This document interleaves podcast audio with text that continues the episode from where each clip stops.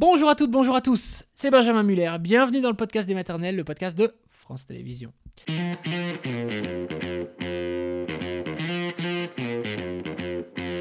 Aujourd'hui, comment être maman et chef d'entreprise et s'imposer dans les deux domaines à la fois? Nous allons entendre Anne-Sara, qui est enceinte actuellement de son cinquième enfant et qui est chef d'entreprise et qui gère tout ça d'une main de maître. On écoute Anne-Sara, c'est parti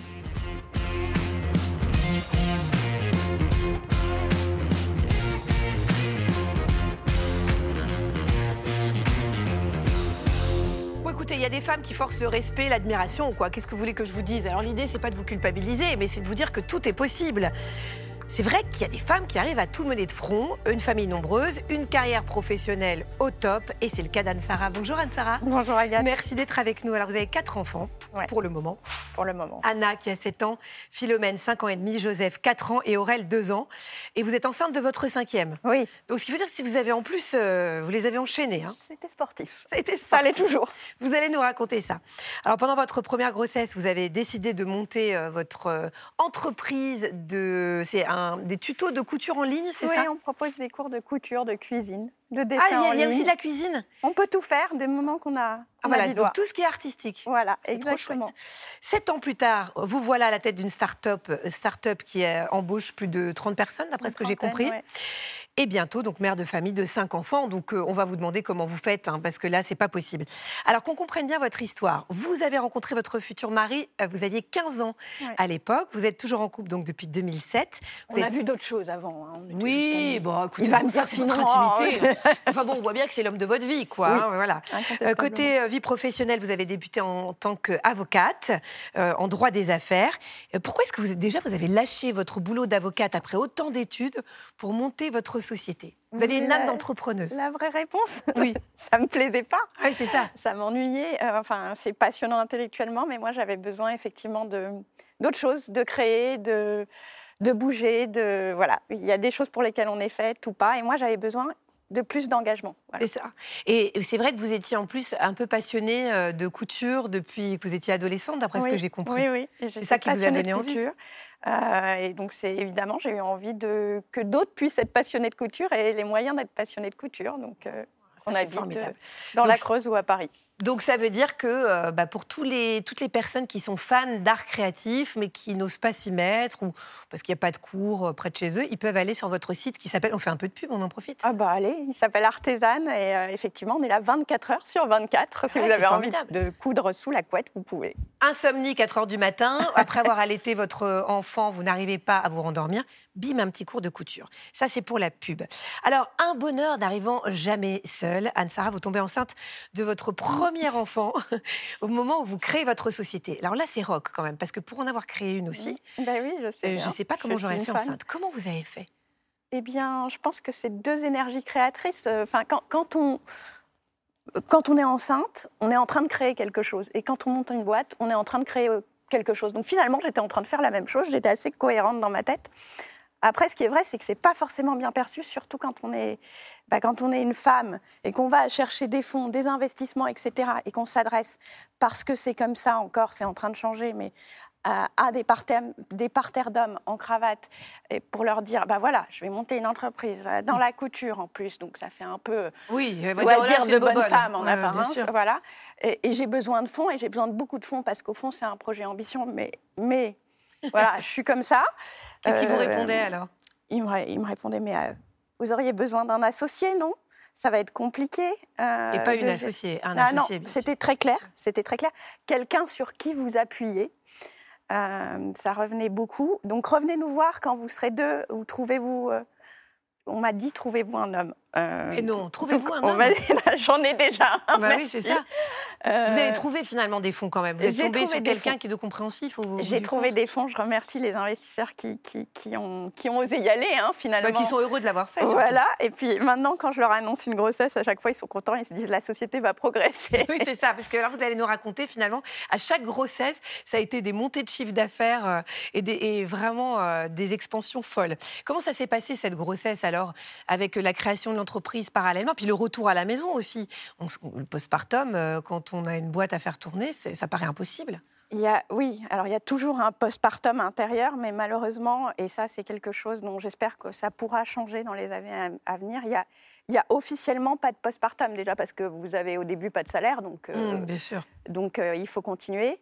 Euh, donc ça, c'est peut-être, je trouve moi que dans mon histoire personnelle, c'est le plus dur, c'est le postpartum, c'est de ne pas avoir de congé mat. C'est ça. Euh, et ce qui a changé ma vie, c'est que en revanche, le congé paternité est en train d'évoluer. oui, 28 euh, jours au lieu de 11. Pour les femmes chefs d'entreprise, il faut un vrai congé paternité qui dure trois mois. Voilà. mais de toute façon, pour les femmes en général, il faut un vrai congé paternité.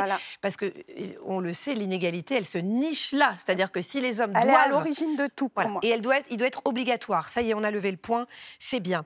Euh, bon, c'était rock'n'roll au quotidien. Racontez-nous un petit peu. Je crois que bah. le postpartum du premier a été quand même plutôt C'était le plus souple. Euh, on était. Euh, voilà, bon, Anna est arrivée. Elle était un peu comme Auguste euh, sur les tournages, sauf qu'elle avait, Auguste, elle le petit garçon d'Anna. Elle avait, elle avait, euh, elle avait, voilà, elle avait 15 jours et elle était en régie puisqu'on tourne des cours et c'était dans mon appartement à l'époque. On était une toute petite euh, entreprise, donc voilà, dès les, dès il fallait la, il fallait la, la, la, cacher dès qu'elle avait, dès qu'elle avait envie de téter, je m'éclipsais et puis. Mmh.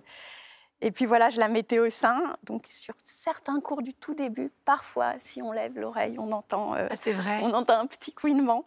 Euh, mais donc là, c'était encore gérable. Mmh, alors, Euh, au fur et à mesure qu'Anna grandit, l'entreprise grandit aussi, elle se développe et vous décidez de faire un deuxième enfant. Bah, euh, oui, euh, bah oui. Hein, il faut accompagner le développement. Comment ça s'est passé cette deuxième grossesse? La deuxième grossesse, c'est bien passé aussi. Je trouve, pour moi, la, deuxième, alors ça dépend des femmes, mais ça a été un peu là où j'ai réalisé qu'en fait. C'était compliqué. Hein, oui, c'est ça, c'est souvent le cas. Qu'on perd un peu, un peu de liberté, mais honnêtement, ça, euh, après une première levée de fonds, j'ai enchaîné sur une deuxième euh, où j'ai euh, signé, le, signé la levée de fonds la veille de l'accouchement. Donc on serre les, on serre les jambes jusqu'à ce qu'on ait signé. Oui, c'est ça. Vous n'aviez pas le choix, c'est ça qui est non, non, en fait, on n'a pas le choix. Ça, c'est très difficile. Là, vous vous dites, mais je ne peux pas perdre les os là parce que je dois aller signer ce papier. Et je pense que le corps, quelque part, comprend, puisque curieusement, j'accouche le lendemain. Donc, euh, Quelques mois passent, vous mettez en route le troisième. Ouais. Et là, ça se passe comment cette grossesse? Moins Et vous avez de plus en plus d'employés, il faut quand même le dire. Ça à grandit en parallèle. Euh, ça grandira surtout beaucoup après la crise du Covid, mais ça mmh. continue de grandir euh, en parallèle. mais bon, on est une entreprise où il y a il y a 99% de femmes. Donc, il n'y a pas juste ma grossesse, il y a celle des, des, salariés aussi. Et parfois, euh, à un moment sur quatre, on était trois enceintes. Donc oui, c'était sportif aussi. Mais celle-là, cette grossesse, elle a été très compliquée pour vous. Oui, euh, je remercie les, maternelles parce que j'étais très au courant de ce qu'était le CMV. C'est vrai, grâce à l'émission Grâce à ah, l'émission, euh, grâce au docteur Yamian. Le cytomégalovirus, voilà. qui est porté souvent par le professeur Yves Ville, qu'on a évoqué tout à l'heure. Absolument. Voilà. Et moi, j'ai vraiment été magnifiquement suivie et par les équipes de Necker et et, voilà, de l'hôpital américain. Mais, euh, mais il faut savoir que le CMV, c'est quand on sait qu'on l'a et que le bébé l'a, c'est une grossesse très compliquée parce qu'on est suivi avec une épée de Damoclès au-dessus de la tête jusqu'à la, fin. Effectivement, l'accouchement, c'est. Mon, fils va très bien euh, aujourd'hui, mais l'accouchement mmh. s'est mal passé. Euh, donc, Necker était, était, à 100 mètres de mon bureau, donc je, mmh. m'échappais pour des réunions. Mais effectivement, mon fils était en réa et en soins intensifs pendant, pendant un mois. Et ça, c'était très, très compliqué parce qu'on a la charge et l'amour pour son fils. Euh, et donc, euh, donc voilà, donc j'étais là, je, je ne le lâchais pas et en même temps, rien ne s'est arrêté dans ma boîte, ça continuait. Mmh. Et, et, et, on a aussi la charge pas simple. L'idée, c'est pas j'ai une entreprise, il faut que je fasse rentrer des sous. C'est j'ai une entreprise, j'ai des salariés, il faut que ça marche pour eux aussi. Oui, c'est ça. Je et donc, c'est ce double engagement qui est très, très compliqué, euh, notamment quand la grossesse est compliquée. Et c'est ça, c'est-à-dire que ça marche s'il n'y a pas de grain de sable dans le rouage, mais dès que. Et puis, c'est mm. pas un petit grain de sable que vous avez eu. Donc là, à ce moment-là, on est, on est tiraillé. Donc là, franchement. Alors, ce qui est fou aussi, c'est que vous avez allaité tous vos. Enfin, c'est pas fou, mais vous avez en tout cas allaité tous vos enfants. Joseph, jusqu'à 3 ans et demi. Euh, vous, allez, vous allaitez encore Aurel. Ah, bah, n'ayez pas honte, c'est formidable. Euh, et puis, vous avez donc vous l'avez dit, vous n'avez jamais pris de congé euh, maternité. Euh, vous avez mis vos, vos, enfants en crèche à six mois, pas avant? Oui, bah de toute façon, j'avais pas de place avant. Oui. Euh, C'était un euh, soulagement quand même l'entrée en collectivité Oui, bah, c'est le soulagement. Vous savez, on pleure à chaudes larmes, mais on est très, très soulagé quand même. voilà, c'est- toute l'ambivalence des Mm. enfants, mais c'était un soulagement. ouais. Alors en 2020, vous êtes de nouveau tombée euh, enceinte et là encore un accouchement. Alors là, vraiment, vraiment ultra difficile parce que vous étiez enceinte de jumeaux et vous en avez perdu un. Oui, j'en ai perdu un en cours de grossesse, effectivement. Euh, c'est aussi très compliqué à gérer parce que c'est n'est pas un secret, mais vous êtes enceinte, donc tout le monde vous félicite. Vous gérez votre entreprise, tout le monde vous Oui, oui. félicite. Mais en fait, vous avez aussi un bébé décédé dans le ventre et vous Mm. devez, euh, vous devez euh, bah voilà, de nouveau gérer tout, tout ça, le deuil et la naissance et l'engagement et le service de l'entreprise. Et tenir pour vos salariés. Ouais, et, et tenir, tenir toujours. et ouais, parce que quand on est la patronne, on doit aussi être un rock. On- hein. Oui, on doit être un rock. On n'a pas, Mm. On n'a pas le choix. Enfin, moi, je considère que on n'a pas le choix et que c'est important pour euh, pour l'entreprise que je sois que je sois forte.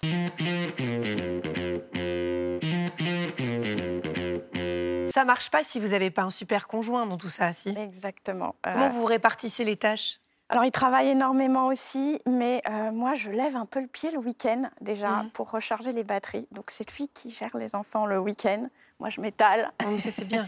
Et je suis maman câlin parce que euh, effectivement la, la semaine c'est pas trop ça, c'est un peu un peu militaire. Euh, donc donc oui, c'est c'est vrai que j'ai la chance d'avoir un super conjoint, mais il me disait l'autre jour, ce qui m'énerve, c'est que quand par par malheur, bah, je, te, je te seconde ou je, je vais chercher les enfants à 18h et que j'interromps ma réunion à 18h, il a, hein, il a un haut niveau Mhm. de responsabilité, je me prends, même sur le ton de la plaisanterie, la remarque, bah, t'as pas une femme? Bah oui, c'est ça. donc, il répond, elle travaille. Mais, euh, mais Ah oui, il y a- voilà, il y a encore Il y a beaucoup, une beaucoup de à pression faire, sur le conjoint qui est, Mm. qui est terrible. Euh, mais euh, en tout cas, lui, euh, il considère qu'il n'aide pas. Il considère que c'est son job à, à part entière autant que le mien. Donc ça, je pense que ça n'aurait pas, mon parcours n'aurait pas été possible sans cette, euh, voilà, ce- ce- ce- Cette vision. cette vision de sa Ouais. part. Et, et donc euh, voilà. Et le fait qu'il fasse fi de, de- des quelques Oui. retards encore culturels qu'il peut y avoir dans les entreprises pour les postes à, haut, euh, à haute responsabilité. Vous arrivez à prendre soin de vous quand même un petit peu de temps en temps Je veux dire, euh, vous occuper de vous, vous oindre Euh, non, mais je disais en régie que quand j'étais enceinte, j'allais chez le gynéco et que c'était un moment euh, que Ah. j'adorais parce que c'est un moment où je suis obligée de, De vous poser. De, me poser. Donc j'aime bien ça. Bon, que- quelle vision est-ce que vous avez justement des, des femmes euh, chefs d'entreprise ou des femmes dans les entreprises aujourd'hui? Qu'est-ce qu'il faudrait faire? Qu'est-ce qu'il faudrait changer concrètement? Je pense que le premier changement, c'est pas chez les femmes qui doit avoir lieu. Effectivement, on s'en est un peu parlé. Euh, c'est dans l'organisation sociale en général. Donc, d'une part, c'est euh, chez les hommes, le congé paternité, on en a parlé. Mm. Euh, mais de manière générale, parfois, il y a dans les entreprises des, des, des- des mesures qui permettent la promotion des, des femmes. On, le- on leur accorde de partir à 18h et de quand même monter. Moi, je pense qu'il faut qu'on l'accorde aux pères aussi. Eh oui. Ça, ça changera euh, beaucoup de choses dans notre entreprise. Les pères ont un congé paternité de trois mois. Euh, et puis l'autre chose, c'est, euh, je pense que, et là c'est plus propre aux chefs d'entreprise femmes, il faut les accompagner, il faut leur proposer des aides, des aides au moment du, bah, du postpartum justement, parce que euh, au- C'est le surtout- moment clé, hein, vous Ouais, l'avez dit. surtout sur les petites entreprises, si je m'arrête, qui va payer les salariés? Je vais leur dire, bah, je vous paye pas, Bah je suis en, je suis en Bon, congé.